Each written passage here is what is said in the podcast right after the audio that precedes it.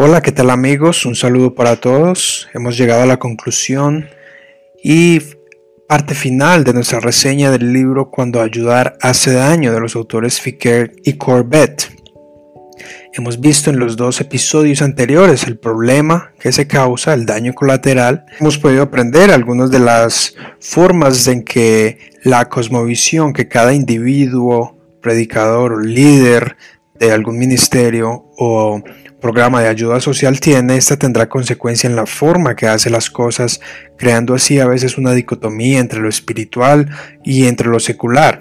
Hemos visto que la cosmovisión del mundo es una atea en donde Dios no se involucra con el mundo y con las decisiones diarias de los individuos.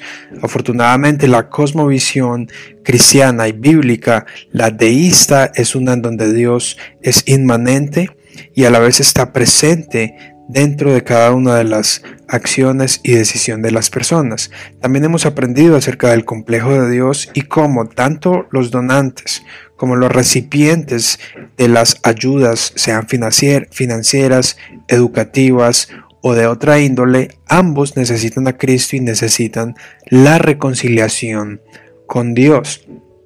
Así que finalmente los autores nos brindan algunos consejos. Y en la gráfica que estamos viendo actualmente vemos la congregación y el ministerio en comunidad. He mencionado que en los Estados Unidos y otros países extranjeros es muy común que los ministerios así llamados paraeclesiásticos funcionen libre de denominaciones y libre de control como entes completamente independientes prácticamente como unas empresas.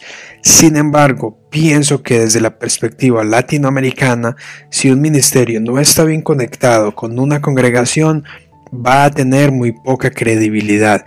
Así que el consejo de Fickert y de Corbett es que el ministerio, instituto, institución, organización tenga una conexión con una congregación local. A continuación veremos algunas de las desventajas de que un ministerio funcione 100% independiente de la iglesia local. Entre paréntesis, no encuentro evidencia bíblica para los ministerios para eclesiásticos, pero a la vez tampoco digo que están prohibidos y que son pecados. A la vez, estoy de acuerdo con los autores de que estos ministerios deben trabajar para ser efectivos y cumplir con la gran comisión, deben obrar por medio de una congregación local. Al fin y al cabo, es la iglesia la que está llamada a ser sal y luz. Algunas de las desventajas son, no hay rendición de cuentas. Esto lo hemos podido ver recientemente en algunas noticias de algunos apologistas, em, en donde funcionan con ministerios prácticamente independientes y no hay rendición de cuentas, ni contabilidad, ni supervisión. Segundo, no hay asesoría pastoral para los empleados o voluntarios. En ocasiones esto genera que haya mucha presión por parte de los jefes, ya que, como mencionamos en el video anterior, usualmente se trabaja en proyectos y no en personas, así que se olvida el factor del recurso humano y de que ha de funcionar como una familia cristiana. Y esto genera que haya un ambiente de trabajo, entre comillas, porque no quiero contradecirme, secular, cuando se supone que debe haber un ambiente cristiano, familiar, espiritual. Número 3. Los voluntarios podrían ser tratados como un activo nada más y no como persona. Eso reitera el punto número 2, ya que no hay asesoría pastoral y ya que no hay un interés en el alma de los empleados, ya que se ven como números, terminan siendo una empresa más en medio del mercado, sin crear una diferencia en aquellas personas que trabajan allí ni en sus vidas eventualmente terminan como cínicos trabajando por un sueldo, por un salario. Número 4. No hay responsabilidad delante de una corte eclesiástica tanto para voluntarios, empleados o para líderes. Esto es como redundante, eh, de acuerdo a los autores, esto redunda mucho porque el punto principal de esta solución y esta conclusión es que debe haber una congregación local por medio de la cual funcionen cada uno de los ministerios de alcance. Por ejemplo, afirman los autores, cuando las personas sienten un gran sentido de inferioridad, y eso aplica tanto para servidores como aquellos que están recibiendo la ayuda del exterior, puede haber un impacto grande cuando se les pregunta lo siguiente, qué dones y habilidades tiene? Pues cuando las personas viven en culturas que han sido vaciadas de esperanza durante siglos, abro paréntesis, nunca se han preguntado qué dones tienen, pero cuando se les hace esa pregunta hay un activador poderoso que puede impulsar el cambio con preguntar algo tan sencillo como ¿qué sueños tienes? En otras palabras, esto confirma el hecho de que se demuestra un interés por la persona, se busca trabajar en personas y no en proyectos. Segundo, busque la transformación de las personas. De nuevo, afirman, evite hablar solo de proyectos y productos. Busque cambiar la vida de la gente. Si usted es un contribuyente, evite al máximo hablar de su propio legado, de alardear de sus posesiones y de su vida en el exterior. Número 3. Utilice personas dispuestas a invertir tiempo y recursos en otras personas. Esto puede ser un proceso de prueba y error, de paciencia y disposición para aprender y guiar a otras personas.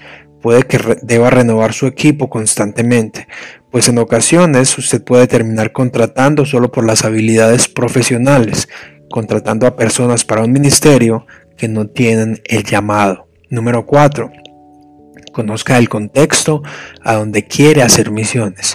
Eso parece obvio, pero no lo es. Sumérjase en la cultura un poco más. No puede pretender administrar o dirigir un ministerio desde su cómoda oficina en el extranjero, para luego visitar dos o tres veces en el año, sin mucho, y esperar buenas noticias o esperar que las cosas se hagan y se hagan hecho de acuerdo a sus directrices. A menudo muchos extranjeros le dan confianza a una persona local para dirigir su visión, su proyecto. Así, aquella persona comienza a hacer el trabajo de acuerdo a lo que ha comprendido. No obstante, los directores de la misión o del ministerio u organización no le han manifestado clara y explícitamente lo que se espera de él. Hay que dejar claras cuáles son las expectativas. Él intenta, el local, servir al Señor de forma excelente a medida que aprende con el correr del tiempo. Cuando el local no hace lo que el extranjero visionó, a menudo es destituido, despedido o regañado. Esto hace un inmenso daño. Así que darle confianza a una persona local y luego hacerle sentir que no es adecuado es como crear un gran hoyo en su alma y añadirle a ese sentimiento de traición, de explotación y desesperanza que tal vez culturalmente ha vivido. Número 5. Comience con personas que sean receptivas al cambio. Afirman los autores, debido a la caída de la humanidad en pecado, todos los sistemas como los individuos están destrozados. Sin embargo, independientemente de la situación en que los individuos y comunidades están, la mayordomía fiel de su parte requiere que hagan todo a su alcance, actuando con sus dones y recursos para poder efectuar el cambio. Dicho de otro modo, no podemos transformar nuestra sociedad por medio de cambiar la estructura de cómo funciona este mundo caído. Por supuesto que sí tenemos como creyentes, en cumplimiento al mandato cultural y la gran comisión, una influencia en las áreas de la vida, como la educación, la política, etc.